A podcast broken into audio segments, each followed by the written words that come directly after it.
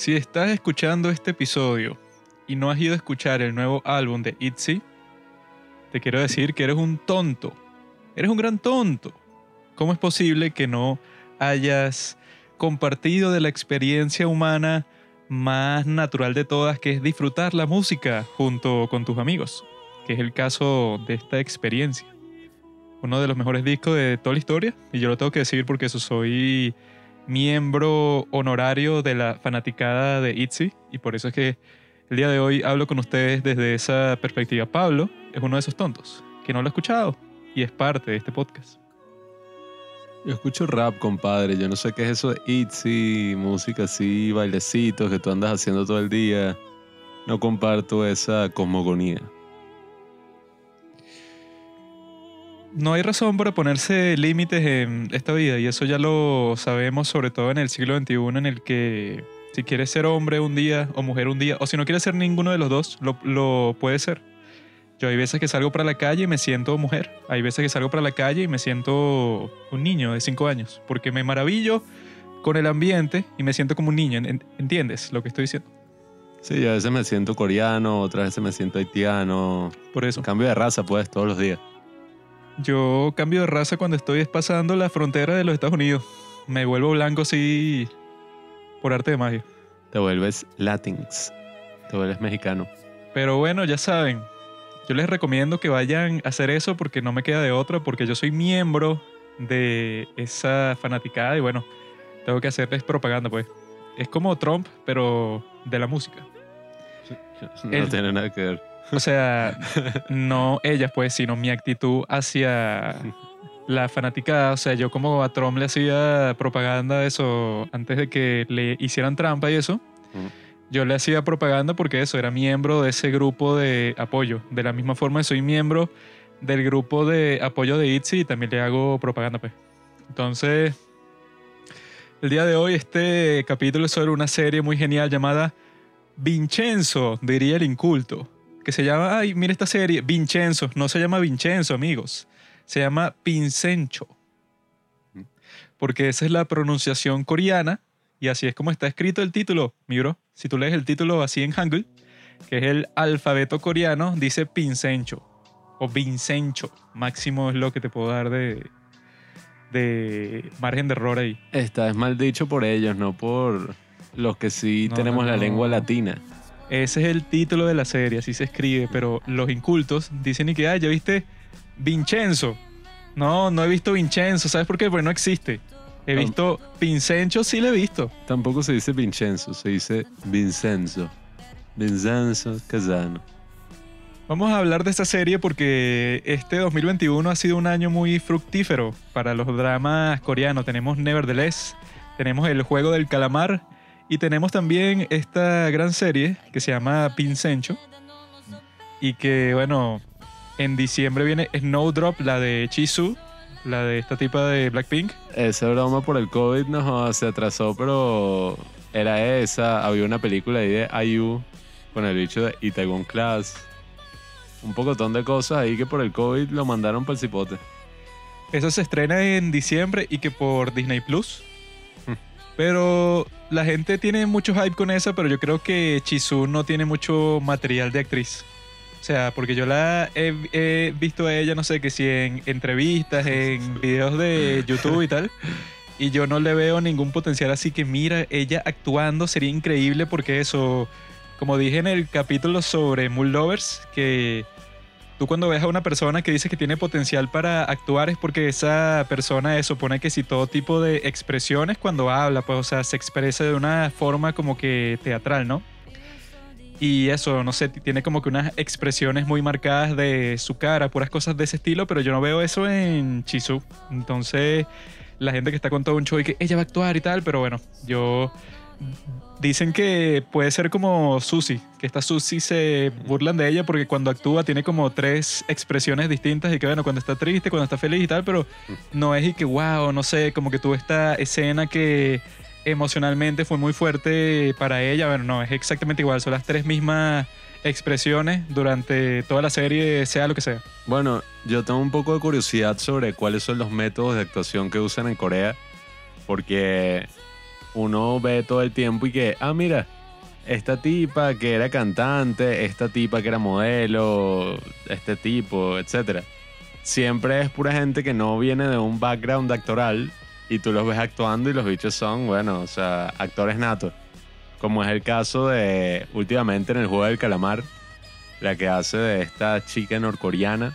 Y que no, ella era modelo, este fue su debut actoral, primera vez actuando, y yo dije, ¿qué? Bueno, es que yo he visto que en esas compañías cuando te entrenan, no solo te entrenan y que la cantante, sino que eso, cantas, bailas, actúas, haces todo. Entonces llega un punto que eso, pues que no te dan un entrenamiento súper específico, sino que te entrenan para que tú seas el artista. Y que eso para la compañía también es bueno porque no solo vas a estar como que eso, nada, no, él canta y ya. Sino que te van a poder poner no solo en series y películas, sino que también sería bueno eso, que te den tu entrenamiento para si haces una publicidad, no estés y que, ay, la cámara, ay, aprenderme las líneas, sino que ya estás y, ah, no, ya, o sea, yo soy un tipo que está claro en lo claro en todo esto. Sí, porque es como si todos estuvieran sintiéndose cómodos así frente a la cámara. Y se da el caso de que cuando hay un actor extranjero, ese es el actor que suele actuar peor, no los que son de Corea como tal. Bueno, hay unos videos de YouTube que supuestamente explican eso y que eso, pues, o sea, que, que como tampoco es que hay muchos extranjeros en Corea y se están haciendo como mil series cuando necesitan a cualquier actor así que se vea occidental, es y que, mira, bueno, llégate, quien sea, o sea, si a nosotros nos provoca, te contratamos, sea actor o no, pues, actúe ya. Entonces, bueno, terminan contratando a un tipo que no lo contratarían en ningún sitio. O sea, que si él estuviera en Estados Unidos o en cualquier otro, otro país, va para un casting y lo ignoran. Pero como en Corea hay que estamos buscando a alguien blanco, de pelo amarillo, ojos azules, bueno, ya, listo, ahí está. Bueno, con tantos actores así que conocemos en todas estas industrias, que bueno, son muy pocos los que verdaderamente lo logran, ya saben, tienen Corea como su gran escape al éxito. Pero si hablas inglés nativo, si no, no. Porque siempre son y que no, llegó el agente de los Estados Unidos. O en el caso de esta serie, si hablas italiano, o sea, italiano porque dicen que ese en Corea se ha hecho muy popular que la gente no sé por qué tiene como que un fetiche con Italia. Pero si hablas español no creo que tengas mucho lugar ahí, pues, porque no he visto así ningún drama, o sea, que sea así, que no, bueno, este personaje que habla español, no sé. Debe existir uno, pero será uno, pues, o sea, ya ese casting te lo pelaste.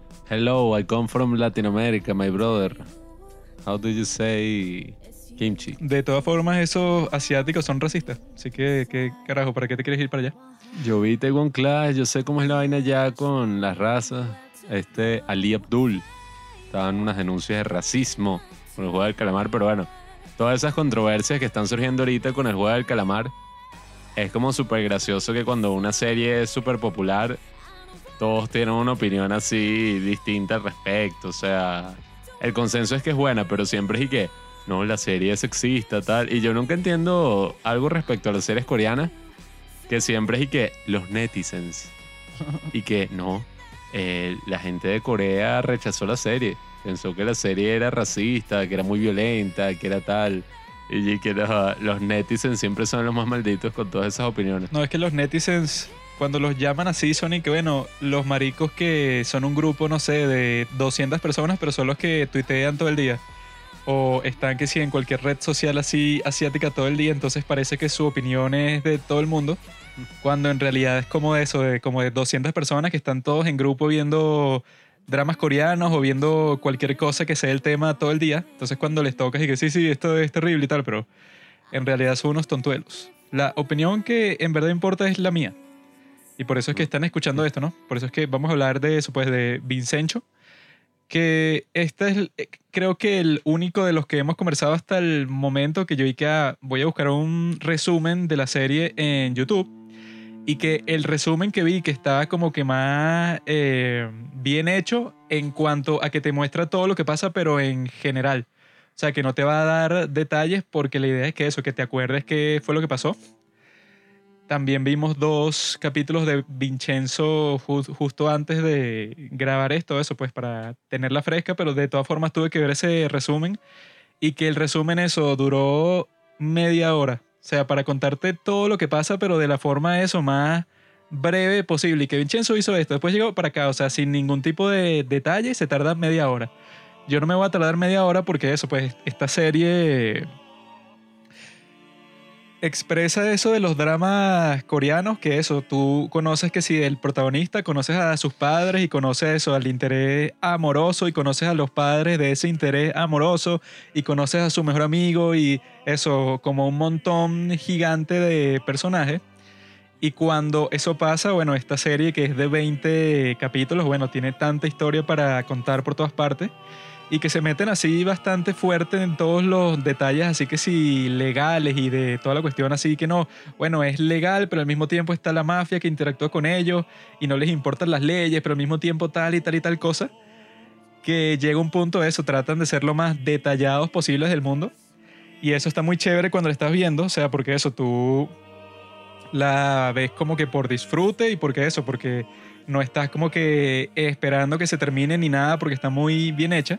Pero en el caso mío de este momento, si yo tuviera que resumirla así completa, sería imposible. Pues, o sea, pasan tantas cuestiones porque eso, pues, eh, la esencia de la serie, o sea, lo principal, es el sistema judicial de Corea. Pero eso, como en muchas series, así que son como que o de abogado, o de policía, o de cualquier cosa así.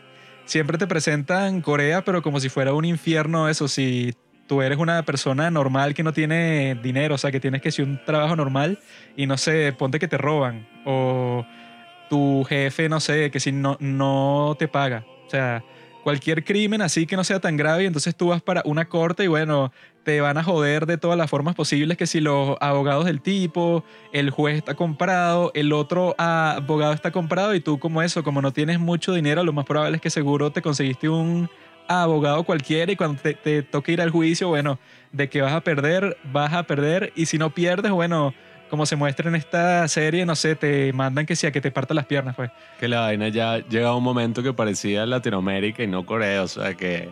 Bueno, y ni siquiera en Latinoamérica, o sea, ya hay un momento que que Naguara, o sea, qué tan jodido está el sistema judicial, porque y que no. Bueno, vas al juicio, tienes todas las pruebas, pero no, yo le pagué a los policías, al juez y mandé unos tipos a matarte. O sea, Chicken Naguara, ¿qué es eso? Llegó un punto que parecía que sin narcos, porque eso no es solo que Latinoamérica, sino que no, o sea, el cartel que como que controla un pueblo y cualquier cosa que pase en ese pueblo, bueno, obviamente que no se va a meter la policía ni nada porque tienen miedo y no se va a meter, no sé, el alcalde, nadie te va a resolver a ti porque toda esa zona está controlada por unos maleantes. Y en este caso pareciera que toda esa zona es Seúl, que es la capital de Corea, pero que viven millones de millones de personas. Y en esta serie, eso, pues, para hacer como que un mini, mini resumen, porque es imposible eso, puedes hacer un resumen así como tal por todas las cosas distintas que pasan. Lo que sucede es que nuestro querido amigo Pincencho, que es el protagonista, el tipo es un consiglieri de la mafia, así como Tom en El Padrino. Y el tipo, al parecer, eso es como que el macho alfa, pero más grande de todo el mundo. O sea, yo creo que todos los hombres quieren ser como Pincencho. El tipo es perfecto, pues el tipo sabe pelear, eh, está entrenado así para disparar, el tipo es creativo, el tipo se le ocurren 10 mil millones de soluciones a cualquier problema. El tipo nunca está ahí que, ah, bueno, perdí, sino que cualquier cosa que le pase, el tipo está buscando y que no, esta alternativa, esta otra, o, o hacemos esta opción que no se le ocurrió a nadie, solo a mí. Un tipo así, tipo James Bond, MacGyver, ¿no? así. Es, es un tipo que siempre resuelve. Y entonces, bueno, como empieza esta serie, es que el tipo va como que para un viñedo. Y tú ves que cuando él está yendo, está pasando una avioneta que está rociando un químico eh, eso, como que en la plantación de ese viñedo. Y tú piensas y que, ah, bueno, una cuestión de rutina, que están lanzando que sí, insecticida por toda esa zona y eso. Pero resulta que cuando Vincenzo llega a su destino, va a conversar con este dueño del viñedo, que al parecer hizo unos tratos ahí que no, que no le gustaron al ex jefe de Vincenzo el tipo murió y él dejó como que de último deseo que bueno, que lidien con este tipo pues del viñedo. Y el tipo, bueno, trata a Vincenzo como si fuera un perdedor, pues, como si fuera un tipo que no supiera nada y que está hablando por estupidez.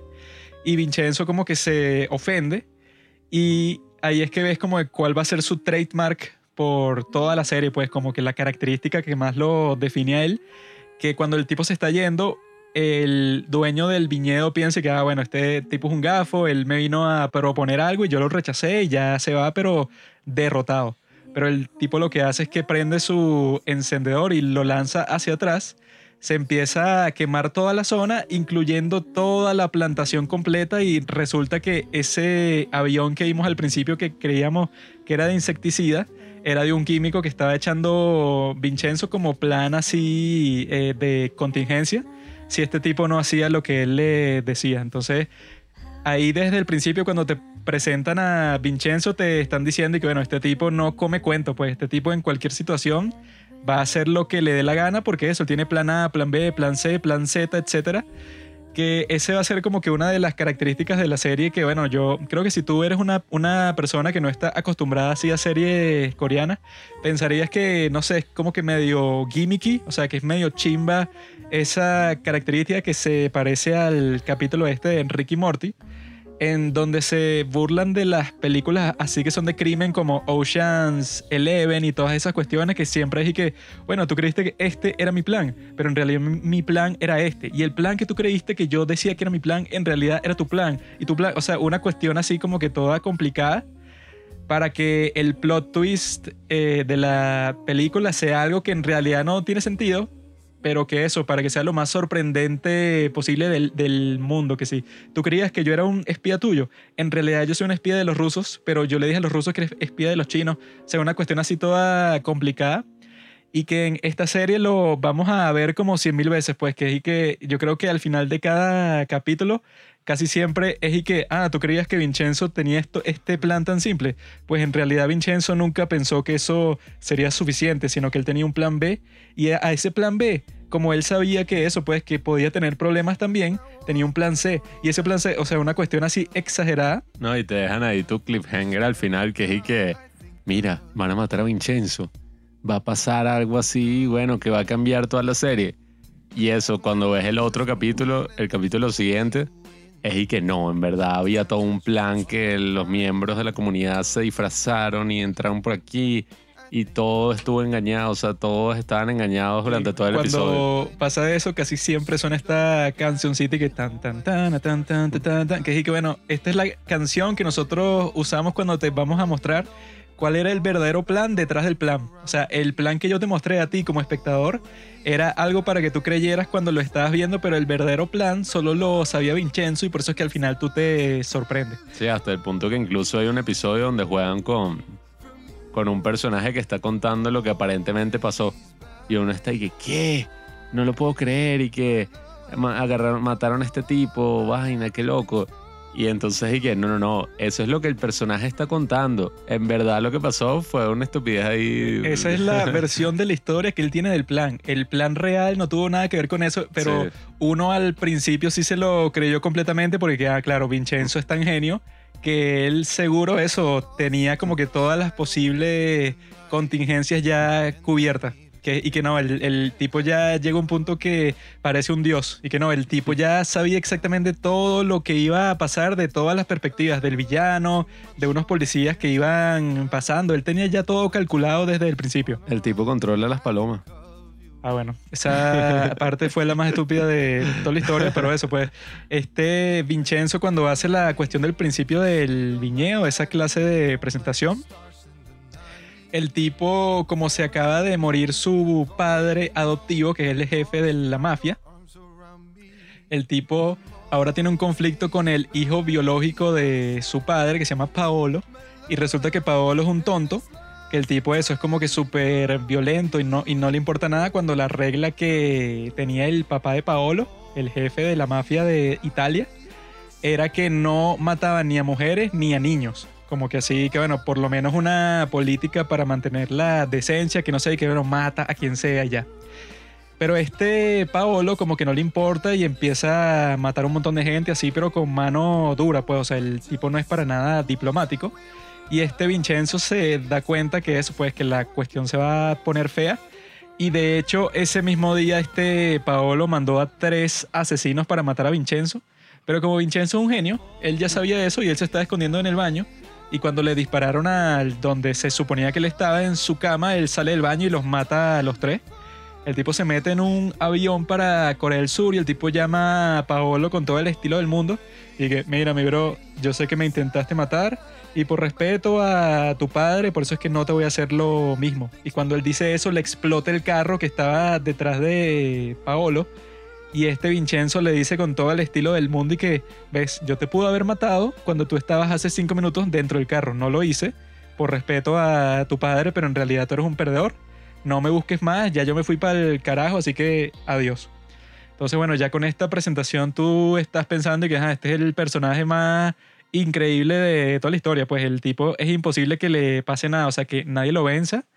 Durante toda la serie no hay como que mucho suspenso en ese sentido, porque tú desde, el principio tú estás y que, bueno, este personaje es imposible de vencer. El tipo va, pase lo que pase al final, el tipo va a triunfar lo cual quizá no le, no le guste a algunas personas, pero yo pienso que eso, pues, o sea, que um, hay muchos protagonistas en muchas series, ¿verdad? Que no son así, tipo eso, que si Walter White en Breaking Bad, que el tipo no tiene mucha habilidad ni nada, pero tú sabes y que esta serie al fin y al cabo es sobre él y él no se va a morir, pues. O sea, eso pasa en casi todas las series, pero no tan frontal como en esta serie otras series tratan de darte como que un suspenso y que capaz se muere en esta temporada cuando tú sabes que obviamente que no van a matar al personaje principal a menos que sea el final de la serie.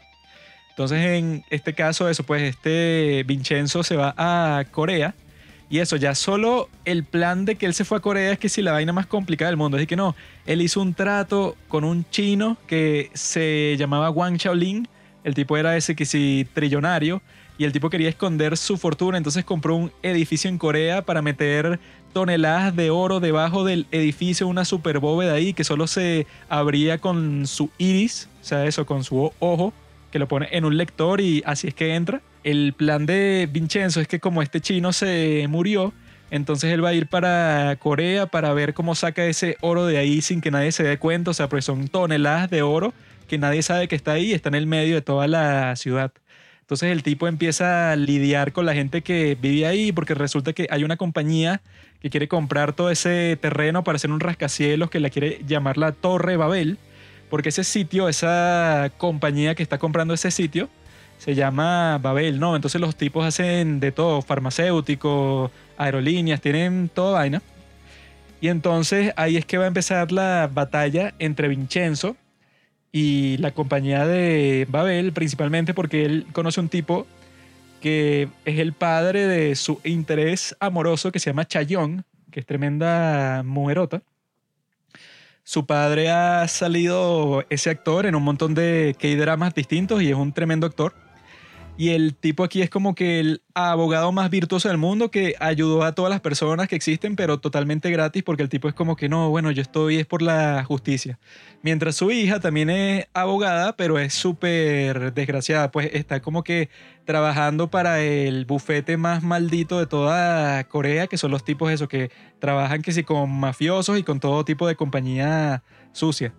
Entonces, ese conflicto ahí a mí me pareció súper cool ahí. Que eso, pues, entre Chaeyoung, que la tipa es como que, bueno, no le interesa en lo absoluto ningún cliente ni nada, sino que lo que quiere es ganar la cantidad de dinero más grande posible. Y su padre, que es completamente distinto, que ya tiene cincuenta y pico de años y el tipo se ve que su situación económica no está muy bien, pero el tipo eso, porque se dedica a hacer un montón de casos gratis o muy baratos como que por el bien de la sociedad, ¿no? Y entonces cuando Vincenzo conoce a este tipo, eso que él vive en ese edificio de donde está el oro enterrado, empiezan a meterse con esta compañía Babel, que bueno, que el plan maligno de Babel al principio es y que hacer como que un analgésico que en realidad no es analgésico, sino es más como que narcótico. Entonces es como que un ejemplo de algo que sí pasó en la vida real en los Estados Unidos, que fue toda la cuestión de la crisis de los opiáceos, ¿verdad? Que tú, bueno, le dices a este montón de médicos y que tomen estos nuevos medicamentos que yo creé y se lo dan a la gente que siente mucho dolor, pero la cuestión es que el medicamento en sí es súper adictivo, o sea, es como que una versión incluso más fuerte que la heroína y todo. Y entonces eso en los Estados Unidos creó una mega crisis porque entonces la gente le estaban recetando eso los médicos y lo conseguías en todas partes, o sea, ya que si vendida como droga en la calle porque era tan fuerte y tan adictiva que se han muerto cientos de miles de personas en los Estados Unidos porque crearon esta droga de manera irresponsable como que sabiendo eso, pues que como lo van a solicitar médicos en todas partes porque les vamos a hacer como que una super campaña publicitaria, entonces bueno, vamos a ganar una cantidad de dinero grandísima y no nos importa que se queden adictos a esa droga, bueno, millones de personas. Entonces, al parecer, como que de ahí fue que se inspiraron para esta cuestión que hace Babel. La diferencia es que estos tipos de Babel desde el principio son unos mafiosos, pero 100%, pues. En los primeros capítulos, los tipos para proteger su empresa, bueno, que esa no es la única cosa ilegal que están haciendo, sino que matan a un montón de gente y que del sindicato y matan a gente aquí, evaden impuestos, hacen, o sea, es que sí la compañía más corrupta del mundo. Los tipos al principio, o sea, se crean ese conflicto con Vincenzo porque matan al padre de Chayón, que era el abogado principal de estas víctimas que los estaban demandando porque estaban matando a los investigadores que estaban relacionados con ese narcótico, porque los tipos, bueno, están confesando que la forma en que lo hicieron y todo, bueno, eso está poniendo enfermo a, los mismos experimentadores y toda la cuestión. Y estos tipos para silenciarlos, bueno, mataron, mataron y mataron. O sea, eso, al padre de Chayón, que es cuando empieza el gran conflicto, matan al investigador principal que estaba a punto de testificar matan yo creo que, no sé, como a 20 personas que si los primeros cinco capítulos porque explotan una casa en donde se, están escondiendo de ellos. O sea, es una cuestión súper violenta cuando empieza. Pero eso, pues, o sea, que ahí es que se crea un súper conflicto con Vincenzo, porque el tipo le mataron a este compañero de él, eso que ya se estaban haciendo que si súper camarada. Al tipo claramente le gustaba su hija también. Y que cuando pasa todo eso, bueno, este Vincenzo incluso en ese caso estuvo a punto de morir él mismo. Entonces ahí es que empieza como que todo el dramatismo que los va a llevar a que luego eso, pues como que la villana principal es esta tipa que se llama Myung-hee, que es la abogada del bufete en donde estaba Chaeyoung, pero es como que una tipa nueva que llega que eso, que dicen que es como que la ex fiscal que va a ser como que la nueva estrella del bufete. Pero esta tipa, eso, pues yo creo que es el personaje más maldito de toda la serie. Como que la villana más sucia de todas, porque la tipa al principio mata yo no sé a cuántas personas y de la forma más desgraciada del mundo. Los atropella, o sea, eh, tiene como que a unos mafiosos que trabajan solo para ellas y trata de comprar una fiscalía. Pero la tipa es rara, pues, porque ella como que este Vincenzo la amenaza de muerte al principio y todo, pero a, la tipa como que no le importa, como que ella está desquiciada desde el principio, pero no sabemos por qué ella está malvada. Que eso, la tipa mata casi que sin ninguna razón y con toda la crueldad del mundo y bueno, por eso es que, spoiler alert, este Vincenzo al final de la serie la quema viva, porque eso, pues, o sea, ella era como que considerada ya hasta un punto que es como que la más mafiosa de toda esta cuestión. Incluso cuando la va a matar, ella le dice a Vincenzo y que ve, pero no me puedes matar porque a mí me dijeron que la regla de la mafia de Italia es que ustedes no matan bajo ninguna circunstancia ni a mujeres ni a niños. Pero este Vincenzo lo que le responde y que bueno, es que tú no eres mujer, tú eres un monstruo pero nunca se siente como que un peligro real, pues. O sea, yo lo que sentí en casi toda la serie es que, bueno, Vincenzo al fin y al cabo va a triunfar o los va a meter presos o los va a matar o lo que sea, pero no me imagino en lo absoluto ningún escenario en donde ninguno de estos villanos triunfe sobre Vincenzo, pues. Ni de vaina. Bueno, pero te faltó, eres muy, ¿cómo es que se llama? Estás muy concentrado en Vincenzo porque una de las cosas que para mí más resultó satisfactorio de toda la serie, como que más resaltó, fue toda la dinámica que se crea con los personajes de la plaza Geunga. ¿Cómo es que se dice? Kunga. Porque bueno, Vincenzo básicamente viaja desde, Italia hasta Corea para recuperar este oro que nada más él y otro tipo conoce. Y el gran conflicto como que de la serie es que ajá, ese oro está construido sobre esta plaza, eh, como que este edificio de oficina, donde nada, está trabajando el papá de Chayón, están trabajando todas estas personas ahí, que son como 10, como 7 por ahí. Y entonces Vincenzo al principio estaba como que no, yo voy a demoler este edificio y el oro será mío. Que yo no entendí, él dice como que en tres días esto se va a demoler y muestran como el edificio eso implosiona. Y yo estaba ahí que, ah, pero esto va a pasar en tres días, o sea, entonces la serie son como tres días ahí, pero no, o sea, eso no... Spoiler alert, eso nunca pasa. al final ya creo que han pasado como tres meses, no sé. Sí, o sea. Sí, yo no sé ni cuánto tiempo terminó pasando, porque se lanzaron al final y todo su salto de tiempo ahí que un año después. Como en todos los buenos que hay drama. Bueno, lo hicieron hasta en el juego del calamar. Pero nada, o sea, es en esa plaza Gumya donde ocurre como que la mayoría de conflictos y aventuras ahí, porque ajá, está esta lucha contra este mega conglomerado ahí, Babel, y el bufete de abogados que son todos unos malditos. Pero todo le da como que la sazón y el disfrute, todos estos personajes que Vincenzo se encuentra en esta plaza, pues que él al principio quería derrumbar, pero después está como que no, bueno, o sea, me tengo que quedar aquí defendiendo a toda esta gente. Una cosa así, tipo estas películas así, Clint Eastwood, estas películas vaqueras, que el tipo llega a un sitio y se da cuenta de que, bueno, todos están siendo objetos así de una opresión terrible y él es el que tiene el poder de detenerla. Sí, es que yo creo que él cambió esa forma de pensar completamente cuando matan a este tipo que era uno de los residentes, porque él y que ajá, a mí no me importa nada de esto, yo estoy aquí solo por un tiempo, eso, para que lo compren y Me lo demuelan.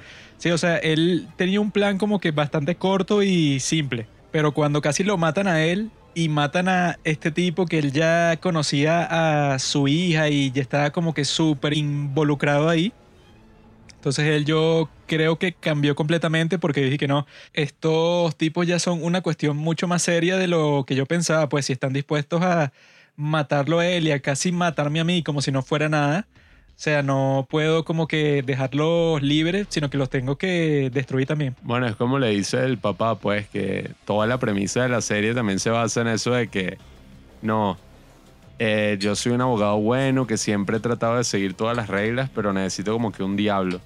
O sea, necesito a alguien que esté dispuesto a hacer así lo que yo no podría hacer. Y entonces es por eso es que se forma como esa dinámica que es como esa pareja de abogados que es Chayón, que es como la abogada. El otro pan es abogado, pero no puede ejercer en Corea porque es abogado de Italia. Entonces el tipo es así como, bueno, el abogado malandro, pues, el que se encarga de hacer la malandrería. Según el actor que hace de Vincenzo, esa frase de que un diablo escacha el otro es as- así como que la más representativa de la serie. O sea, que este Vincenzo no es como que un gran héroe, sino que es un diablo que sin él no pueden destruir a los de Babel. Porque los tipos son tan malos que eso, que no lo puedes vencer ni con la policía ni con nadie porque son muy desgraciados. Sí, es que bueno, a lo largo de la serie uno se da cuenta de que el tipo de verdad está luchando contra unos hijos de puta. O sea, los bichos hacen unas cosas que tú dices y que bueno, esto es imperdonable. Llegar hasta el punto de matarle a la mamá a Vincenzo, pues.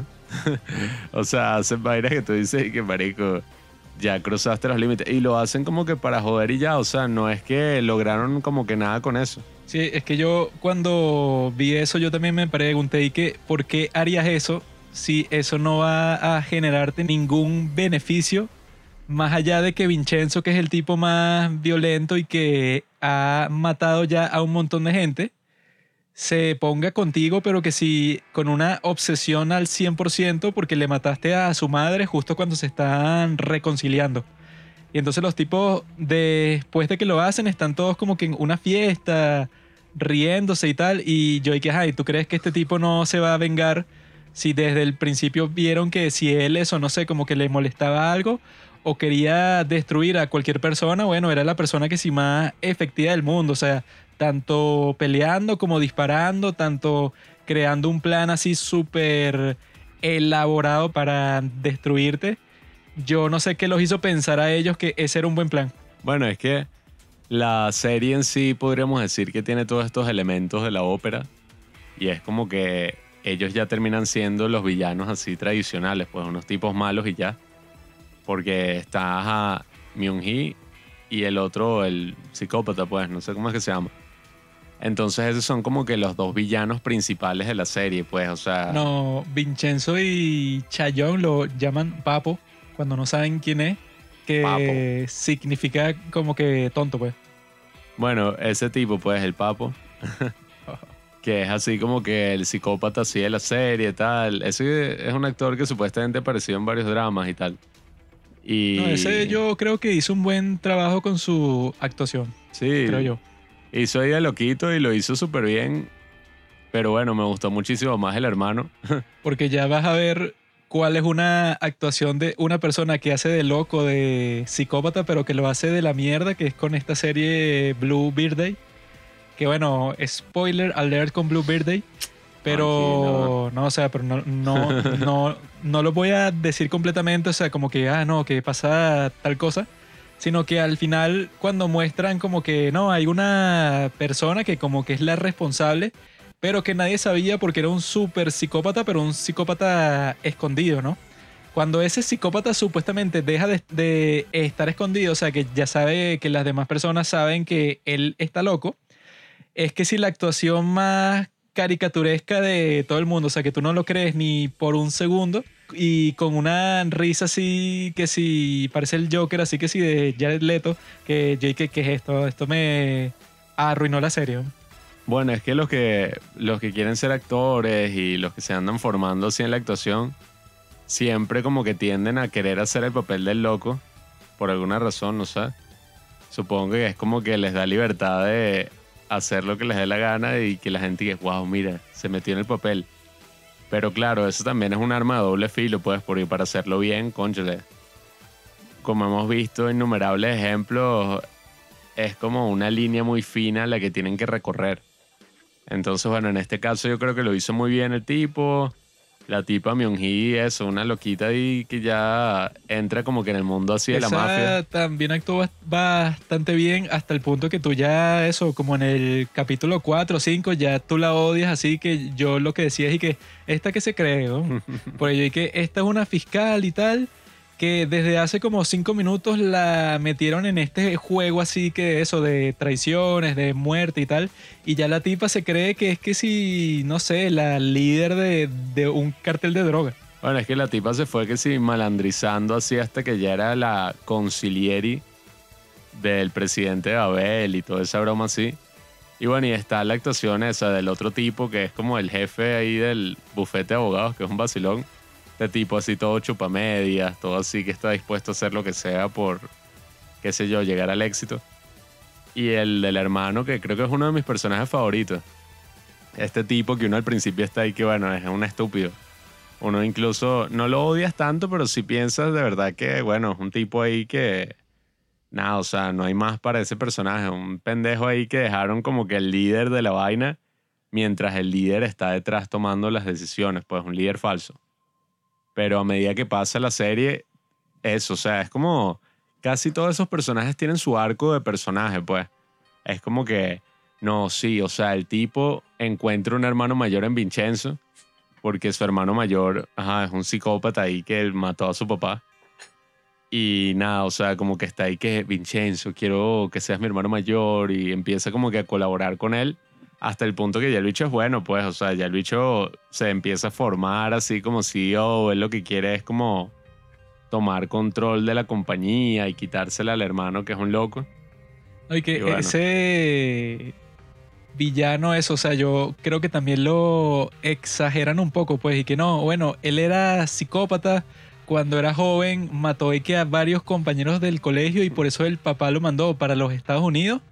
Cuando él vuelve y su papá está enfermo, él cuadra con el doctor para matarlo y que él sea el jefe de la compañía, pero que nadie lo sepa, sino que su hermano sea la fachada y tal. O sea, yo ya ahí cuando te dicen todo eso, yo digo, bueno, ya me están como que exagerando un poco la historia, porque me están pintando a este tipo como el diablo, pues. Bueno, Cuando- sobre todo cuando el tipo está en la cárcel y, y que no. Él lo van a sacar de la cárcel, pero no, no le dicen a nadie. Y yo que, ay, ¿quién coño es ese dicho? O sea, que lo sacan de la cárcel sin decirle a nadie que no. Si lo sacan, el bicho va a matar a todo el mundo. O sea, Ah, y, y que es que llega un punto que, que, bueno, ya hay un montón de gente que sabe que el tipo es un asesino, maldito, desgraciado, etcétera, pero y que no, pero yo no puedo decir nada porque yo sé que si yo digo tres palabras, no sé, a un juez o a un policía, yo sé que él me mata como a las dos horas. Y yo dije, ajá, pero este tipo que hizo para ganarse esa reputación si la gente lo comenzó a conocer como hace, no sé, como dos meses, porque antes el tipo estaba en las sombras y que no, yo no quiero que nadie me conozca. Sí, o sea, pero bueno, a la larga, pues, con toda esa falla, así que uno consigue, bueno, la falla mayor en la historia, que fue eso de que una paloma le salvó la vida a Vincenzo. Eso sí, hasta Ah. el día de hoy no entiendo qué se les pasó por la mente a estos tipos, porque eso, en una serie en donde hay tantos personajes y como que tantas cosas en juego, o sea, hay como que 10.000 factores distintos que tú pudiste usar para resolver ese problema, que es que bueno, que le mandan, no sé, como tres asesinos distintos a Vincenzo y él se da cuenta, pero son tantos que bueno, que, que el tipo llega a un punto que lo tienen a punta de pistola, así, pero eso, que no tiene escapatoria por ningún sitio. Y que lo que suele pasar eso en otros puntos de la serie que son similares es que llegan que si uno de estos vecinos que resulta que poco a poco te va mostrando que todos tienen así como que talento de pelea. Y que no, que este fue karateca, este es un experto en taekwondo, este era mafioso antes y tal. Sí, que Pero- que es uno de mis momentos favoritos Sí. de toda la serie. Pero en este punto es que no, llegó una paloma que él conocía porque se paraba en la ventana de su apartamento y esa paloma como que era la líder de 100 palomas más Inzaghi. y le cayeron así como que a picotazos a estos tipos que tenían a punta de pistola a Vincenzo y eso fue lo que le dio el chance a él de reponerse, quitarles las armas y eso, matarlos y salvarse. Y yo cuando vi eso, es que, que, o sea, bueno, eso sí, es un chiste súper estúpido. ni me lo podía creer porque eso, pues ponte que fuera otra serie que, no sé, que tuviera un tono como que súper ridículo, súper tonto y tal. De repente ves eso y tú dices que, ah, bueno, esto encaja perfecto con el tono de la serie. El tono de esta serie es así, eso, como que chistoso, o sea, todos se lanzan un montón de chistes durante toda la serie, pero no es una serie en donde te van a mostrar un escenario, pero completamente implausible, pero 100% todo el tiempo. Pues este es el único que hay en toda la serie que tú puedes decir y que bueno, esto es completamente ridículo. Y yo cuando vi eso, yo dije, esto, ¿qué les pasó? weón? Porque ajá, de vez en cuando te mostraban algo como que medio tonto que quizá no era muy realista. Pero ya esta cuestión es otro nivel completamente. weón. Sí, o sea, ahí sí se le fue, como dice un dicho aquí en mi país, se le salió la chola. Como que bueno, se, no sé, iban bien, pero de repente me imagino que el autor no tenía ni idea de cómo sacar a Vincenzo de ese No, embrollo. y y, es ajá. raro porque no es que después de eso empezaron a pasar un montón de cosas así, sino que ese fue el único momento en donde pasó algo tan loco como que una Bueno. paloma y su grupo de amigos salven al protagonista, pues. Mejor, o sea, si hubieran pasado más cosas así, sí la quito. Por el No, es que es eso, uno puede decir y que no, quizá en ese momento es que estos tipos se volvieron locos porque se le acabó el material y tal, y por eso, bueno, eh, escogieron como que ese curso de acción y que después de eso como que no sabían qué escribir, como pasó eso que sí en Game of Thrones, y que bueno, después de cierto punto todo lo que escribieron fue estúpido. Pero es, es raro, pues es como que una excepción muy rara y que no, hay un momento importante en el capítulo número tal en donde nada tiene sentido, o sea, no sé ni por qué pasó Bueno, eso. incluso es como el final de toda esta trama donde mandan a un tipo Italia a investigar quién es Vincenzo y el hermanastro de Vincenzo manda a matar a Vincenzo con estos asesinos y te lo llevan construyendo eso como tres, cuatro capítulos, qué sé yo. Y bueno, pasa lo que pasa, pero bueno, independientemente de eso, la serie tiene sus buenos momentos. O sea, para mí lo que más brilló fue todo esto de ese esa pandilla que el tipo forma en Corea, pues como que toda esa mafia así que todos están y que, oh, o sea, que para mí es donde más brilla la serie, todas esas interacciones con los vecinos, la historia que tiene cada uno, el tipo que es que un chef italiano y en verdad no sabe nada de Italia. Eh, el otro bicho incluso, el que es como un agente secreto que los acompaña, eh, el tipo que aparece en Crash Landing on You, o sea, todos estos actores como que te crean un ambiente así hasta que llega un punto que ya es como esta mafia, pues. O sea, se vuelve la familia. O sea, como una familia así italiana de la mafia donde todos cumplen un rol y Vincenzo ya es casi como el líder, pues ya no es el conciliere. Y entonces él forma como que su propia mafia ahí en, en Corea, eh, con el apoyo del servicio secreto de Corea. y nada, o sea, en verdad crea una dinámica súper divertida, o sea, sobre todo los últimos capítulos pasan volando, o sea, todos estos dramas, estos momentos en que los bichos están vestidos todos de negro y están caminando en cámara lenta. O ese otro momento que fue que sí, uno de mis favoritos, que nada, o sea, ya van a ir a buscar el oro y se llegan, no a como 40 matones ahí en un pasillo y es y que, wow, ¿qué va a pasar?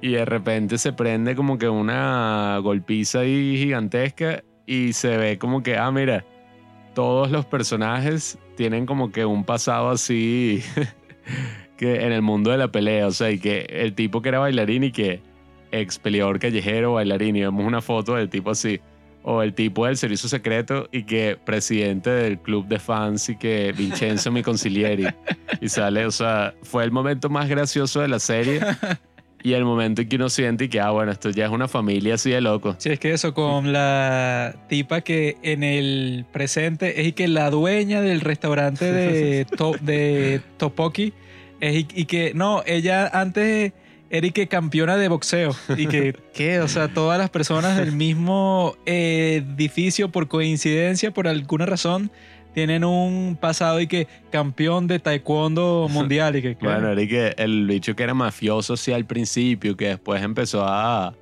abrir el negocio como más bizarro del mundo ahí en el edificio, que Eric que sacaba a la gente que necesitaba huir rápido en un globo aerostático.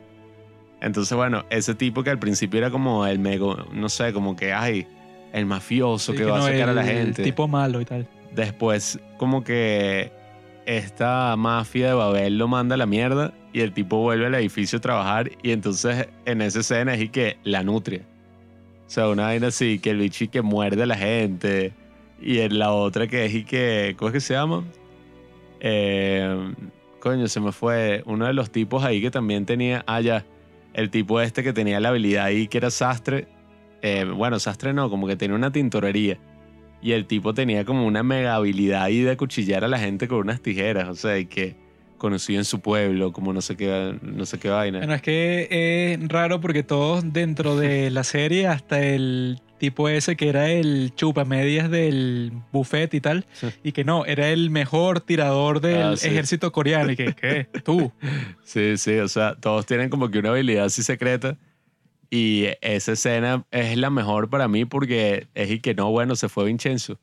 Que eso tampoco tuvo mucho sentido. O sea, ¿cómo carajo, bueno, cómo carajo hecho se salió del avión ya en ese momento y cómo se resolvió todo? Bueno, te explico, amigo. Vincenzo es alguien que tiene todo planeado tiene superpoderes. Así esté dentro del avión, él ya con decir que quiere irse, él dice, mira hermano, da igual, no, y que él después cuando lo explicó, fue que no, es que él llamó a la familia rival en Italia que les estaba causando problemas y que le iba a pagar que si 80 millones de dólares con el oro ese que sacó para que los dejaran de molestar.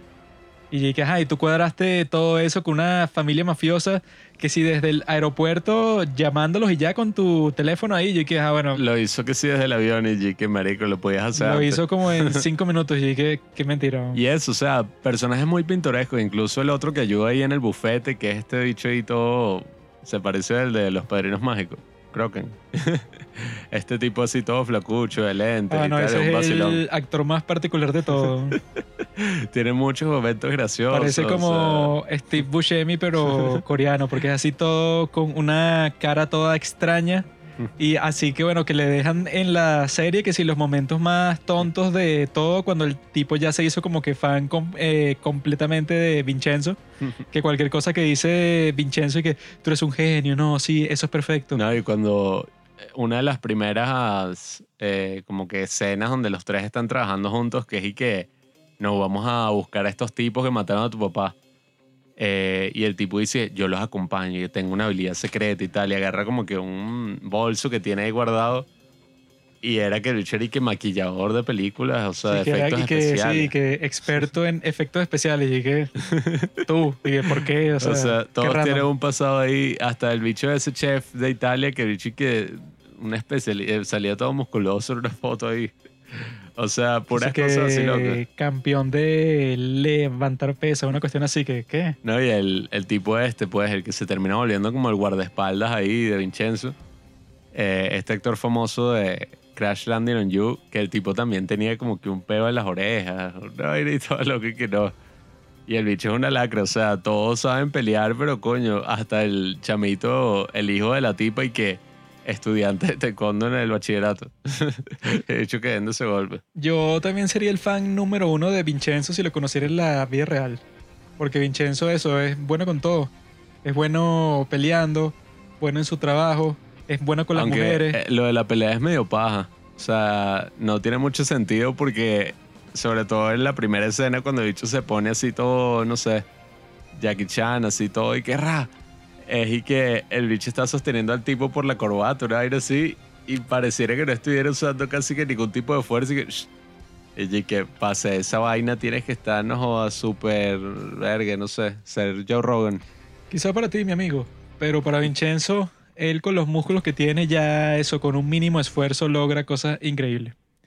Ahí te muestran en esa serie como que eso, la influencia masculina, como funciona, o sea, que llega un punto dentro de la serie que todo el mundo admira a Vincenzo, pero como si fuera un dios, pues. Que es que, Vincenzo, te puedo llamar eh, hermano mayor, y que, Gion, y que ya todos están como que dispuestos y que bueno, Vincenzo claramente es el macho alfa de todo este grupo y yo estoy dispuesto a hacer lo que sea para que él me reconozca, no sé, como, como una persona buena. El tipo le que, que le quiere tomar una foto para usarlo de publicidad en el negocio. Que tú podrías ser modelo. y el otro que abrázame. Pero eso yo Se le monta encima y hecho le agarra las nalgas. creo que la forma así en que puede quedar claro así como que lo enrevesada y lo rápida que es esta serie es con un resumen del capítulo 8, que fue el que vimos hace poco, hace, bueno, para Ayer. este capítulo específicamente, que fue así que no, bueno, termina eh, el capítulo 7, o sea, el anterior a este, con que los tipos del edificio donde está el oro están luchando con estos mafiosos y al final, por alguna razón, quedan en la pose así de la pintura esa famosa de la Revolución Francesa y tal. Y entonces cuando están en la cárcel, resulta que Vincenzo contrató a un chamo del edificio para que grabara toda la confrontación, para que así estos mafiosos de Babel, que son los que los quieren sacar del edificio, terminen así metidos en la cárcel y, y totalmente ridiculizados porque estos tipos del edificio que son como que unos residentes comunes y corrientes los vencieron cuando se supone que ellos son unos matones. Cuando pasa eso, a estos tipos los ponen como que en un congelador, así como de castigo, que no sé por qué los ponen ahí, que sí como tortura, pero al final no se mueren ni nada. Y entonces la trama principal del capítulo es que Babel quiere un préstamo porque está en unas condiciones económicas terribles porque Vincenzo, bueno, con todas las cosas que ha hecho para traerlos a la justicia y que le ex- explotaron un depósito y todo, en donde los tipos tenían ese narcótico que querían vender y eso. Entonces los tipos están en una situación económica pero terrible y están buscando que le den un préstamo cualquier banco. Pero como los tipos eso públicamente tienen una imagen terrible, nadie les quiere dar un préstamo. Sin embargo, saben que bueno, hay un banco que como que no le importa mucho su ética ni moral ni nada y que les podría dar un préstamo. Y entonces el bufete de Vincenzo con Chayón se da cuenta que el presidente actual de este banco es un tipo eso que tiene como que varias eh, varias quejas así, o sea, como que varios tipos que él se trae a su apartamento después de ir para una discoteca y por alguna razón les cae a golpe. Y entonces tienen como que todas estas fotos de todos estos tipos así golpeados, porque estos tipos lo trae para su apartamento para tener sexo con ellos y después como que lo vapulea. Entonces su plan es que, ah, no, yo sé, descubrí, pues, o sea, viendo todas estas fotos, cuál es el tipo, o sea, cuál es la persona, así el modelo que le gustaría al presidente de este banco, que como está a punto de darle el préstamo a Babel, si lo seducimos, ¿verdad? Que el tipo, eso por casualidad, el tipo de hombre que le gusta es exactamente igual a Vincenzo. Y que rostro pálido, un tipo muy guapo, alguien así que sea como que frío y eso. Y que sí, Vincenzo es el tipo perfecto. Entonces le dicen a Vincenzo que lo seduzca. Y entonces, y que no, como a él le gustan los caballos, entonces Vincenzo lo va a conocer cuando el tipo está montando caballo. Eso pues que si en un hipódromo no sé dónde.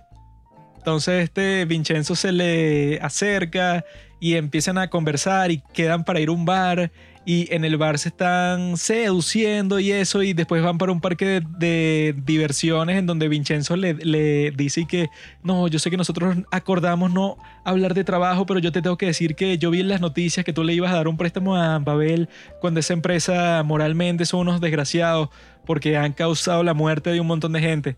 Y entonces el tipo después de eso, cuando van para la firma y tal, como eso como Vincenzo, que, que le dijo que, que su nombre era Taejo, que ese, y que supuestamente es una referencia a la de Starship Troopers. Ese es el nombre del personaje del actor que hace de. ¿Ah? Space Sweepers, ¿no? Ajá. No Starship Troopers. Y Starship Troopers. bueno, eso pues de Space Sweeper que el personaje del actor que hace de Vincenzo se llama Taeho. Entonces el tipo después de todo eso como que lo convence de que no firme ese préstamo con Babel porque el tipo como que se enamoró completamente de Vincenzo, así como que no, tú eres demasiado hermoso y tal. Y cuando llega ese momento, el tipo no firma, pero aparece su madre, que resulta que es la misma persona que acusó a la madre de Vincenzo cuando ella era sirvienta, de que ella había causado la muerte de su marido, cuando en realidad lo, lo que pasó es que su marido estaba tratando de abusar a la mamá de Vincenzo sexualmente, pero ella quería ser directora de la compañía, entonces como que dijo que ella había matado a su esposo cuando eso lo que hizo fue empujarlo cuando le estaba tratando de abusar sexualmente y el tipo se cayó y le dio un infarto y eso. Y la tipa eso dejó que su esposo se muriera a voluntad. Y que ella es la que llega después de todo eso que su hijo, que es el tipo que sedujo Vincenzo, no quiere firmar y ella firma pero el plan B de Vincenzo es que iba a, asustar a este tipo que fue uno de los responsables de que su mamá quedara en la cárcel por tanto tiempo porque él fue uno de los que presenció eso y tal. Y entonces él lo deja metido como que en un casillero y llegan unos residentes de edificio ese en donde está metido el oro que ya este Vincenzo se hizo amigo de todos ellos y entonces estos tipos, bueno, como que actúan como si son zombies para asustar al presidente de este banco porque resulta que ese es como que su miedo más grande de todos los zombies y Vincenzo se enteró de eso durante una de sus citas. Y cuando pasa eso el tipo sale de ese casillero en donde lo estaban aterrorizando para el lobby del sitio en donde estaban firmando entonces queda como que avergonzado frente a todo el mundo porque eso, el tipo está como que en shock y el tipo va hacia donde está Vincenzo y que no, sálvame, te dejó y tal.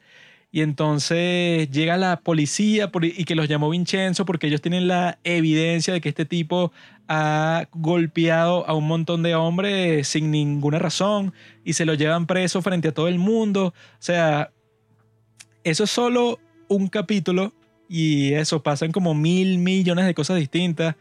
La narrativa va súper rápida mostrándote todo esto. Y que ahí es que tú ves, pues, o sea, que la serie eso es como que la menos aburrida de todas, pues, o sea, para pensar que entre las series coreanas, bueno, hay unas, bueno, como My Mister, que todo va como que súper lento, hay poco diálogo, todas las cosas que pasan eso son como que minúsculas, dentro de cada capítulo hay como, no sé, como que tres hechos destacables, pero de resto no pasa mucho. En cambio, en esta serie, eso que fue un éxito en Netflix, pasan tantas cosas en cada capítulo. Este es el 8, ¿no? O sea, que pasa todo eso, pero todos son de ese estilo, pues. O sea, que todo va tan rápido que esa es una de las características principales por las cuales nosotros decimos que las series coreanas son mucho mejores, pues, o sea, que las series tradicionales de Estados Unidos que todo el mundo conoce.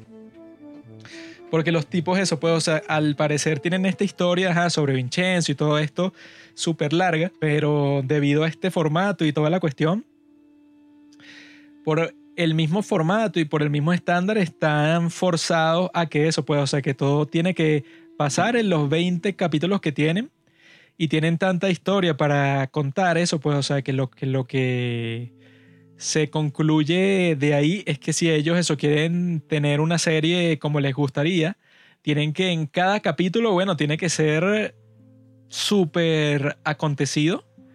Cada uno dura hora y media y eso termina siendo como que una mini película cada capítulo porque se desarrollan tantas cosas y eso hace posible que al final de la serie, bueno, cada personaje ha cambiado muchísimo hasta el punto eso, pues, o sea, que por el lado eso de Vincenzo, el tipo al principio no le importaba a nadie, era todo serio, todo estoico y tal, pero al final eso le importa Cheyón, le importa a todas las personas, eso, los inquilinos que viven en ese edificio donde está el oro. Ya es una persona que está dispuesta como que a sacrificarse por los otros. Y en el caso de Cheyón, que ella al principio no le importa nada, o sea, solo le importa que si el dinero y se pelea con su padre porque el tipo le dice que bueno, tú estás trabajando para un montón de malditos y que ella, bueno, queda destruida completamente porque al principio ese montón de malditos para el que ella trabaja son los que matan a su padre. Entonces, eso es lo chévere, o sea, que todas estas series terminan siendo una especie de serie express si tú las comparas eso con las series estadounidenses que tienen como que un estándar completamente distinto en cuanto a cómo ganan dinero, cómo se hace la serie y que eso, o sea, te condensan lo que podría pasar en una serie común y corriente, no sé, como de tres temporadas, te lo condensan en una sola temporada porque en este estilo de narración todo está totalmente condensado, pues todo va súper rápido hasta el punto que hace eso posible, pues, o sea, que si tú tienes eso, si tú grabas el equivalente a 20 películas al final de tu temporada, eso pues, o sea, no hay justificación para que tú empieces con ese patrón fastidioso de que no, temporada 1, temporada 2, temporada 3, hasta que deje de tener éxito, más bien. Bueno, y es una serie que también no se toma a sí mismo muy en serio, pues que... Por eso es que decíamos que el juego del calamar no es tanto un K-drama, sino que más bien sus influencias son más parecidas a las del cine coreano. Porque, ajá, esta serie al principio es como que verga un mafioso, un tipo así, James Bond, que va a viajar a Corea y va a entrar en el mundo así oscuro de los negocios, qué sé yo. Pero en el primer capítulo apenas aparece Cheyong, ya es una vaina con una música así toda tontita y pasan puras vainas así que no sé qué hay que ver. Sobre todo el personaje de ella es como muy cheesy. ¿Cómo es que eso se dice? Todavía has dicho la otra vez una palabra. Cursi. Bueno, más o menos, o sea, es como muy cursi, muy la así. palabra que dijo. Eh, y ella, eso, pues le da como que todo ese ánimo a la serie, así que esa es la cuestión con los K-drama, pues a la larga también es una serie ligera. Porque el mismo final no es que es una vaina y que verga, o sea, me voló la cabeza o lo bien que fue construido todo. O sea, sí está bien construido y bien hecho, pero muchas veces ocurre como en la gran mayoría de los K-drama que la serie se acaba y uno está como que, marico, no van a terminar juntos. o sea, que siempre se inventan como que uno vaina ahí y que, no, es que hay una razón por la que ellos tienen que estar separados, pero bueno, se irán a ver una vez al año, tipo, bueno, no sé si debería dar muchas comparaciones de finales aquí porque estaría spoileando varias series, pero Es algo que suele pasar mucho en los que dijiste que es de Crash Landing on You, que bueno, Ay, que si no has visto Crash Landing on You hasta este punto, ¿qué haces con tu vida? no? Esa en Crash Landing on You sí tuvo sentido porque eso era Corea del Sur y Corea del Norte, pues es como que la separación así más drástica que existe. Pero en esta yo cuando lo estaba viendo yo estaba y que qué mentira que Vincenzo, no sé, desde el capítulo como 7, 6, que ya los tipos, tanto él como Cheyón, ya han construido una relación, o sea, la tipa se quedó en su casa, o sea, ya han pasado un montón de cuestiones y que el- ella está súper chévere, él es que sí un tipo súper mega guapo, que todos lo quieren y nunca pasa nada como eso, como hasta el capítulo 18, que es que, qué mentira, pues, o sea, ya esto... Si fuera cualquier otra circunstancia, ya ustedes hubieran consolidado cualquier tipo de relación romántica hace tiempo. Bueno, es que se ponen con esa broma así al final de todas estas series y que no, es que su amor nunca eh, estaba predestinado. O bueno, si estaba, o sea, bueno, depende. O sea, algunos que sí tienen finales felices. O sea, que es y que si tú ves que unos actores aparecen, o sea, tienen una escena así de cuando eran niños y vaina, ya tú sabes que ese es con el que se va a quedar, pues, si hay un triángulo amoroso. Como en It's okay to not be okay. No sería una mala opción para ver de primero porque te pinta como que toda esta vaina así de acción y así medio seria, pero al mismo tiempo tiene todas esas trademarks y todas esas cosas que nos encantan de los K-drama. O sea, tiene todo este sinfín de personajes e historias ahí, trasfondos, o sea, te pinta todas estas situaciones a veces absurdas. Y al final eso es lo que a uno le provoca como que ver un episodio cada noche o qué sé yo, o sea, a veces lanzarse todo un maratón de estas series. Y es que son series muy ligeras, pues series que uno no, ¿sabes? No se toman a sí mismas tan en serio. El juego del calamar está súper bien. Pero es esa cuestión, pues, o sea, estas son como que eso. Tienen un soundtrack súper particular y súper interesante. Yo he escuchado muchas veces el soundtrack de Vincenzo para sentirme así refinado en las mañanas porque está hecho como con toda esta música así italiana, ópera, vaina. Tiene un pocotón de referencias de Italia que vi que el mismo actor aprendió italiano para el papel y se fue sumergiendo en toda esta cultura um, italiana.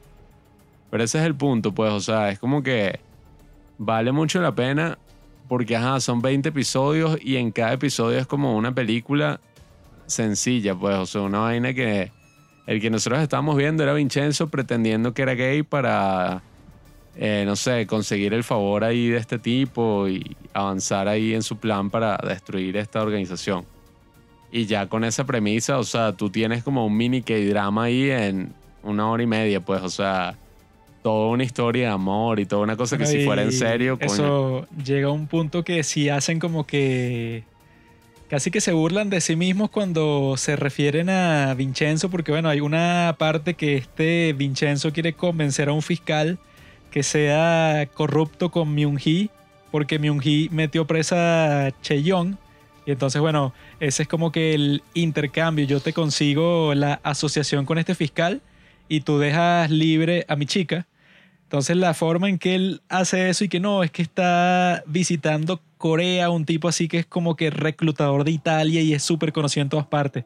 Y entonces eh, este fiscal está en el juego de fútbol de su hijo y este Vincenzo se le acerca y tal, y que mira, un, un, un trato con Myung-hee y tal, que yo vi que tú la rechazaste y eso. Entonces el tipo y que, ¿qué te pasa? Fuera de aquí y eso.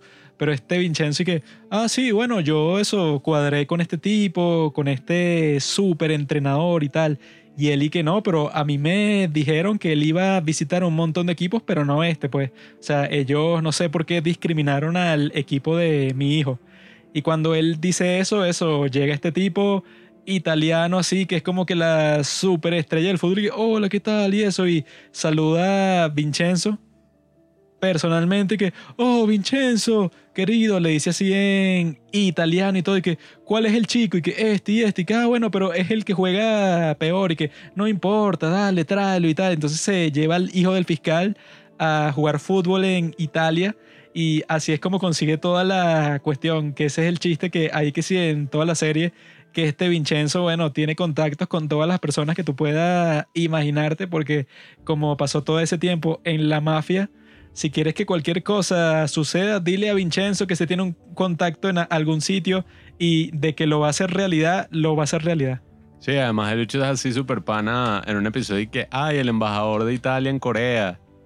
Hicimos aquí un evento así con la embajada italiana y tal, en la Eh. Plaza Gumja. Señor embajador, Sí, o sea, ahí sí da risa todo eso de la mafia y cómo está conectada con todos los, no sé, todos los estratos italianos, pero eso, o sea, el personaje de Vincenzo es súper cool.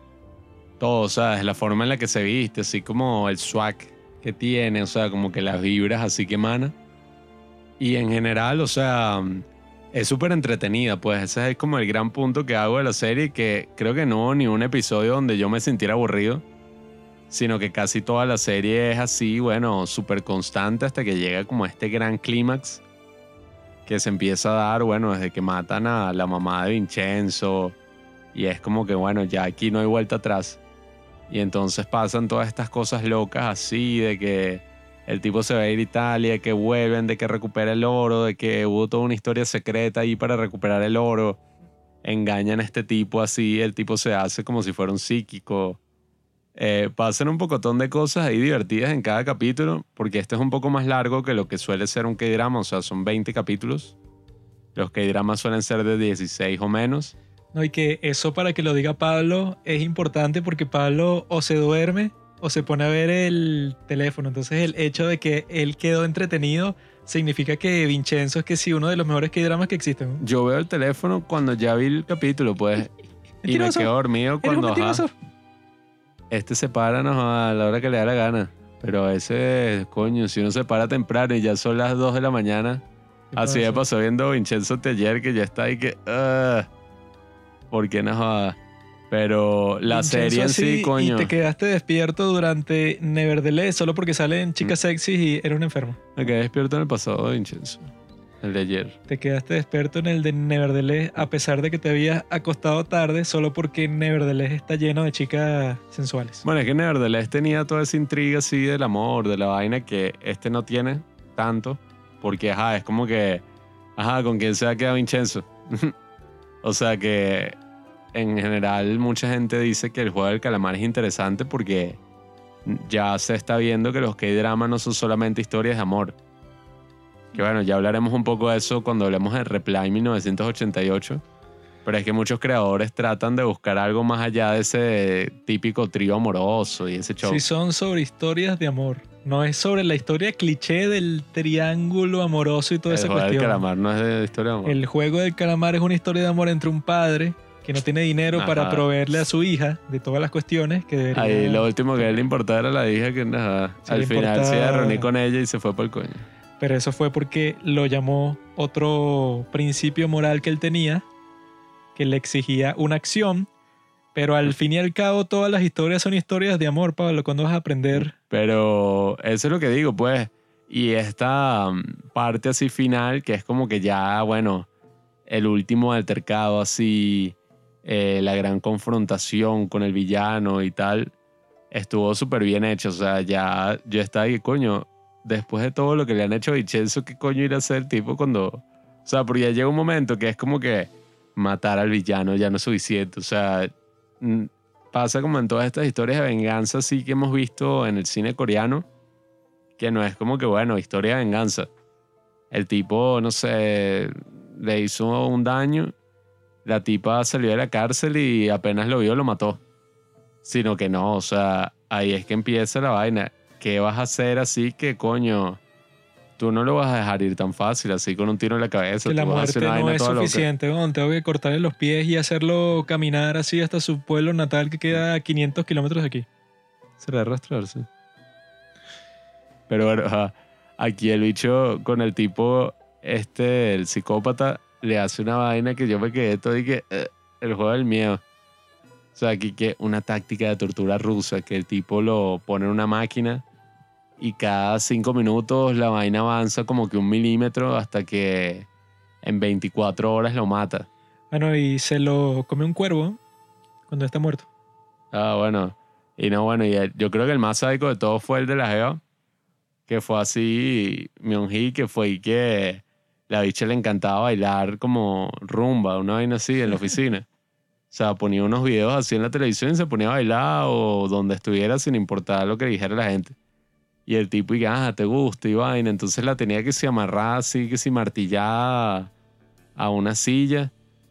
Y el bicho le puso la rumba y no joda, la llenó de gasolina y la quemó. Y y qué mierda. o sea, que la bicha se pone a correr por ahí, no joda, toda en fuego. Bueno, es que él puso música de fondo para que cuando eso pasara, cuando ella se está quemando viva, parece que estuviera bailando a la música que ella siempre bailaba. Que es que, bueno, ya este tipo les tiene tanto odio que ya entró al modo así 100% de sadismo. Pero que se siente justificado, porque estos tipos desde el principio, o sea, yo, creo que ellos en total durante toda la serie, que son 20 capítulos, habrán matado creo que mínimo como a 30 personas. Porque eso, mataban a un sindicalista de, este lado, de repente mataban a 15 investigadores, de repente mataron a unos tipos ahí que eran como que de la familia de las víctimas diciendo que se suicidaron. A los doctores, mataron a todo el mundo en esta Y los mataban como si nada, pues así que los tipos los mataban y a los cinco minutos se estaban riendo y festejando y tal. Y yo dije, bueno, ya estos tipos están muy lejos de la salvación que incluso el tipo que era el chupamedias y ya, que él supuestamente no mató a nadie, lo mataron en las escaleras de la corte, o sea que fue algo así como que muy simbólico. Como que eso, tú eres el fiscal general del país y te vamos a matar en las escaleras de la corte porque eres un maldito corrupto. También hay algunas cosas así paja, pues, o sea, que uno dice que, marico, dudo mucho que en Corea o hasta aquí en Latinoamérica, donde sea, haces una vaina así, es, coño, matas al fiscal general y es y que bueno. No, fueron unos bichos que vinieron ahí con cuchillos, nadie sabe nada. Cuando en Corea en esa mierda nos hay un control del Estado exageradísimo. Dudo que sea tan fácil como que no, bueno, lo que hizo Babel, básicamente para casi que pasaran desapercibidos todos sus crímenes, fue comprar a dos policías. Y que eso, si tú matas a cualquier persona como tú compraste esos dos policías, ya tú tienes eso, libertad para matar, para secuestrar, para torturar a quien tú quieras. O sea, eso ya es como que lo ponen exagerado porque que no, no solo los policías, si de repente tienes que ir a un juicio, bueno, está comprado el juez, y no solo el juez, el fiscal también, y el tal y tal y tal, que es que, bueno, supongo que llegará un punto que llega un tipo que, bueno, que así lo compras te traiciona, porque tú no puedes ser tan poderoso de que no, bueno, sí tú puedes estar comprado, pero de todas formas tú haces lo que te dé la gana, porque no, es que esta empresa Babel es tan poderosa que yo creo que no, si yo los, los les llevo la contraria como me compraron, yo creo que me matan como a los cinco minutos y que bueno, por eso es que los países tienen cosas de esas como el programa de protección de, de testigos, que es que bueno, si tú eres mafioso, narcotraficante y tal, y quieres eso, delatar a toda la mafia completa, bueno, nosotros te vamos a proteger aquí, pero así hardcore, pues, o sea, puedes decirnos todo lo que sabes y nosotros no, no solo te vamos a esconder, sino te vamos a mantener y te damos un trabajo. O sea, todo eso lo crearon para que llegue un punto que tú no puedes sobornar a todo el mundo, pues eso ya es una cuestión que sí de los años 30, no sé. No, bueno, y el maldito fiscal ese que se hacía pasar por bueno pero los traicionó al final, que no ya está ahí que este desgraciado. No me acuerdo qué es lo que pasa con él al final, que lo matan. No sé cómo lo matan, pero ya está ahí que esta maldita rata, por está todo este tema del archivo guillotina, que es como los Pandora Papers, una vaina así ahorita. O sea, que es que. No, aquí se hizo una investigación donde está no, la mierda que ha hecho todo el mundo. Si consigues eso, tienes el poder sobre no, todo, sobre todo el país. Y el hecho lo tiene, pues. Cosas que hizo el presidente, cosas que hizo el director de la CIA, o sea, todo el mundo. Y entonces, bueno, todo ese subtrama estuvo interesante, todo esto del bicho se echó, que lo ayudó, después lo traicionó, aunque bueno, hay algunos momentos así tontos como el que discutimos en las palomas, pero también como ese cuando le disparan a Chayón, que fue como súper estúpido porque fue que, ajá, el tipo, el psicópata agarró un arma, o sea, una pistola, o sea, verga, fin del mundo. Entonces el tipo tiene una pistola y entonces secuestra a la caraja y al hermano. O sea, que bueno, ajá, o sea, tiene una pistola y ya de repente, bueno, eso, puede meterle un coñazo al tipo y llevárselo cargado así para el carro, bueno, aquí. Y entonces los tiene así que sí en su apartamento llega Vincenzo y y que verga, van a matar a Vincenzo, pero mira, el bicho eso lo tiene jodido, tiene un arma. Y como que el hermano se abalanza sobre el otro, o sea, sobre el psicópata, como que, ay, le tira el arma y Vincenzo en vez de ir y meterle un coñazo al psicópata ya para, no, o sea, que se cae la vaina, el huevón va y lo que se le ocurre, o sea, cuando toda la vaina está que se llena de los secuaces del tipo, es ir y abrazar a la tipa que estaba creo que amarrada, no sé qué coño, o sea, abrazar a su jeva para llevársela. Y el tipo agarra la pistola, mata a su hermano y le dispara a la jeva. Y dije que no me jodas, Vincenzo, eres un cagón. sea, lo peor que pudo haber pasado pasó. Yo esa parte la entendí porque Vincenzo, que normalmente es, es un genio, en esta circunstancia quizás estaba cegado porque el amor de su vida estaba en riesgo y no pensó claramente, pues, o sea, lo que él tendría que haber hecho si fuera el Vincenzo de siempre, pues el tipo eso súper ingenioso y súper efectivo, era que eso, si los otros estúpidos se están peleando, eso, tú te metes ahí, le caen a coñazo al psicópata y ya se terminó la amenaza. Pero quizá eso, si ve que su novia está ahí toda amarrada y que está en riesgo de que la maten, yo lo vi así como que, ah, bueno, el tipo no pensó bien la cuestión, pues como que eso, estaba su novia en, peligro y lo primero que pensó fue en sacarla de ahí, cuando lo que más tenía sentido eso, pues era que le cayeran a golpes entre el hermano y Vincenzo. Es como coño le había sacado, no tenía chance, pues, o sea, si los dos le caían a golpes al mismo tiempo, el tipo estaba perdido. Que dicho es un cagón, o sea, eso es como que, no, la jeva está así bajo el riesgo, o sea, agarrado un riesgo y que, ayúdame Vincenzo, por favor. Y el bicho en vez de jalarle y que, no, no, no, voy a bajar así por el risco y te voy a empujar hacia arriba. O sea, sí, entonces voy a bajar yo por el risco así, me voy a agarrar exactamente como estás tú y te voy a tratar de elevar. O sea, allí que, marico, Eres un cagón, pero o sea, eso. Hubo como que algunos momentos así de ese estilo en la serie. Bueno, al final que ya es como que no, sí, eso. El bicho está en una isla y hizo que si su propia mafia en esa isla y viaja una vez al año, era Chayón. Isla de Malta y tal. Y que no, pero yo compré una isla privada después de que me fui con el dinero porque cuando saqué el oro, bueno, ya era que sí súper millonario. Y tengo mi propia isla en donde hago lo que me da la gana. Y que, coño, ya este tipo ya pasó a otro nivel hasta el punto de que, bueno, alguien con ese poder, capaz el tipo termina como presidente de Corea. Y la GEA se queda ahí como que, bueno, ya no tengo nada que hacer, pero ajá. Pura mentira porque eso, si yo fuera Vincenzo, yo me hubiera cogido a Cheyón como en el capítulo 5. Que ajá, o sea, ya eran como que Bonnie y Clyde así, la pareja, y el chique, bueno, me voy para el coño. Estaban todo el día juntos, la tipa casi que llegó a un punto que vivía en su casa, dormían juntos ahí y el tipo no intentó nada. Yo creo que Vincenzo también era un poco bicurioso y él quería probar eso, como que ese otro lado de su sexualidad y por eso no se lanzó así completamente con Cheyón porque él estaba como que inseguro de cuál era su verdadera sexualidad. Por eso es que se puso con un drama cuando tenía que fingir ser gay, que ajá, qué show. Yo podría fingir ser gay fácilmente. ah, no lo haces constantemente.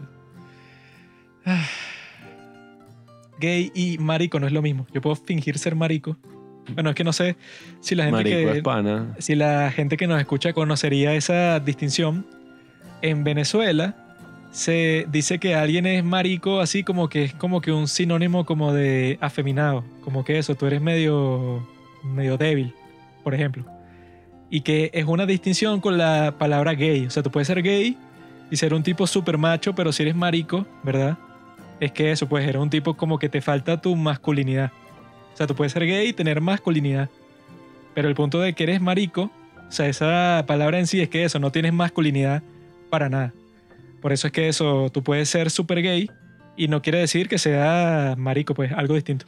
Pero el punto es eso, pues que este tipo, Vincenzo, es el ejemplo para los hombres en todas partes del mundo cuando tú ves cómo se comporta, es un tipo así que tiene como que una respuesta para todo y que ese origen que él tiene es como que bastante novelero, porque y que su madre lo abandonó en un orfanato cuando tuvo cáncer de pulmón y ella pensaba que se iba a morir que si a los pocos meses, entonces lo abandonó y lo adoptó una familia que después lo llevó para Italia y el tipo se convirtió en mafioso, pero sin embargo él volvió para el juicio de su madre que luego, como se curó del cáncer y no murió, ella fue acusada de matar al tipo eso, o sea, que ella trabajaba en su casa y el tipo quiso abusar sexualmente de ella, pero ella lo mató sin querer, o sea, es una historia súper dramática, así exagerado.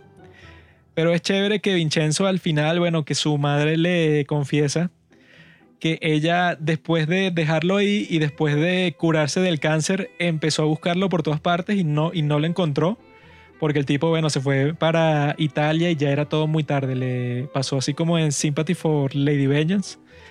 Dejas en adopción a tu hijo y después lo estás buscando, pero ya tu hijo se fue para el quinto carajo. Y que eso, o sea, yo creo que es, sí mezcla esa cuestión de las historias así como que muy exageradas y muy dramáticas que existen en todas las novelas como tal, incluso que sí las latinoamericanas que siempre las historias son como que la versión más exagerada de un hecho para que sea lo más dramático posible del mundo. Así que, que no, esta mujer que es súper pobre, casi que vagabunda, bueno, se casa con este billonario. Pasa algo de ese estilo para que el contraste entre las dos personas, bueno, sea lo más amplio posible. Y que en este caso existe eso, o sea, como que ese dramatismo así que quizá que sí de ópera y todo, pero al mismo tiempo eso, pues tienes como que lo que caracteriza, bueno, ya a todos estos dramas, que es esa calidad técnica. O sea, que no es que vas a ver em, algo súper implausible todos los capítulos, como lo que pasa con eso, con Inzaghi, la paloma que salva a Vincenzo, sería completamente inaceptable, pero eso, menos mal que en esta serie solo pasa una sola vez, porque si pasara no sé, cinco o seis veces en esta serie fuera lo más estúpido del mundo. Por eso fue que cuando yo vi eso, oye, que estos tipos, ¿qué les pasó? Van a estar locos. No, y técnicamente, o sea, la cinematografía, eh, toda la broma que uno de verdad cree que pareciera que lo grabaron en Italia. O sea, yo de verdad creía que lo habían grabado en Italia. Después fue que vi que todo se hizo con pantalla azul.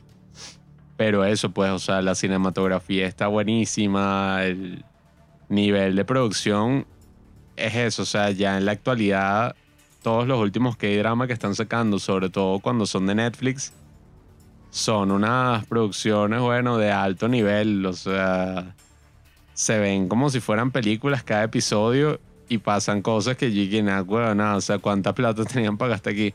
Sobre todo en el primer capítulo, que es y que queman el viñedo, el edificio se derrumba, no sé qué vaina. O sea, pasan demasiadas vainas así con efectos especiales arrechos.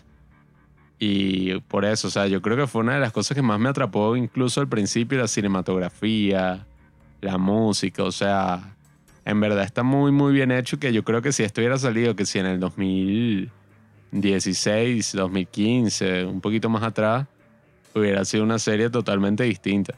O sea, no hubiera sido así una vaina y que, verga, Vincenzo Así, o sea, y creo que es una de, de esas que también puede tener mucho appeal internacional.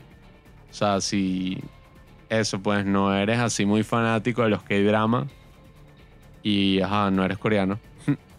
puede que te guste mucho la serie porque más allá de un K-drama, o sea, tiene todos esos elementos particulares de los K-drama, pero está muy bien hecha, pues, o sea, no tiene como que una barrera y como que no. Tienes que pertenecer a este nicho para poderla apreciar, sino que eso ya con que te guste, no sé, las series de acción y qué sé yo, te guste lo bueno. si nos estás escuchando, seguramente es así. Ya eso, pues te la puedes vacilar en Netflix así, relajado, un episodio cada noche y en 20 días estás listo. Bueno, es que esta serie en particular, si tú te la bingeas, o sea, si ves, no sé, cuatro capítulos al día, yo creo que se te va a explotar la mente porque te vas a perder que si en todo lo que pasa, porque pasan tantas cuestiones que, bueno, si tú ves eso, un montón de capítulos en línea, vas a estar tremendamente confundido. Por eso es que nosotros recomendamos que si van a ver casi cualquier eh, serie coreana, que no hagan ese binge watching, porque primero que los capítulos duran mucho para eso, pues que sí, hora y media. Y segundo que eso, pasan tantas cuestiones y como que las tramas y las narrativas llegan a un nivel de complejidad bastante alto que si tú te lanzas una noche así que viste como cuatro capítulos, que yo conozco gente que lo hace, y que, ajá, bueno, lo viste rápidamente, pero al final eso, como en nuestro caso, si tú al final quieres conversar sobre eso, te acordarás, no sé, de como que tres o cuatro cosas que pasaron. Pero muchas cosas se te van a perder en la memoria porque es demasiado contenido. Por eso es que esa es nuestra recomendación en cuanto a cómo ver una serie coreana poco a poco, disfrútenla, es como un buen vino, pues. Tú un buen vino no te lo tomas como si fuera una botella así de un vodka barato que compraste por ahí, pues, y que no, con shots, o que te lo tomas súper rápido porque no te gusta, pues. Sino que si el vino es bueno, te lo vas tomando poco a poco y lo disfrutas, y que ese es el caso de esta serie.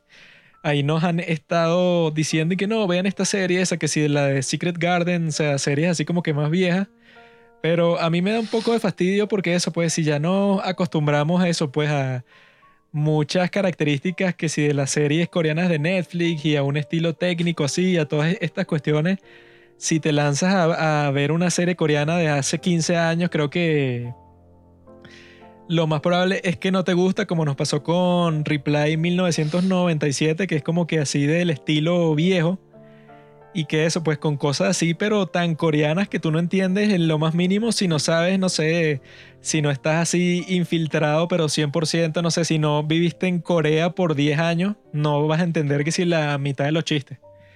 Como Netflix está consciente de que mucha gente alrededor del mundo está viendo su contenido, entonces bueno, tratan de hacer estas series más neutrales porque si no uno estaría perdido, como nos pasó en ese, pues en Reply 1997.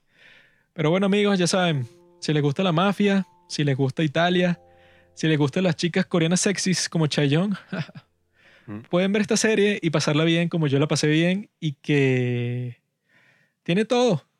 Tiene acción, tiene romance, es como siempre dicen en las películas blockbuster cuando le hacen entrevistas a los actores y que esta película tiene todo, romance, acción, suspenso. Esta no tiene mucho suspenso porque uno ya sabe desde el principio que Vincenzo va a ser el vencedor, pero sí tiene mucha diversión. Así que si te gusta divertirte, ve esta serie y no pienses en más nada.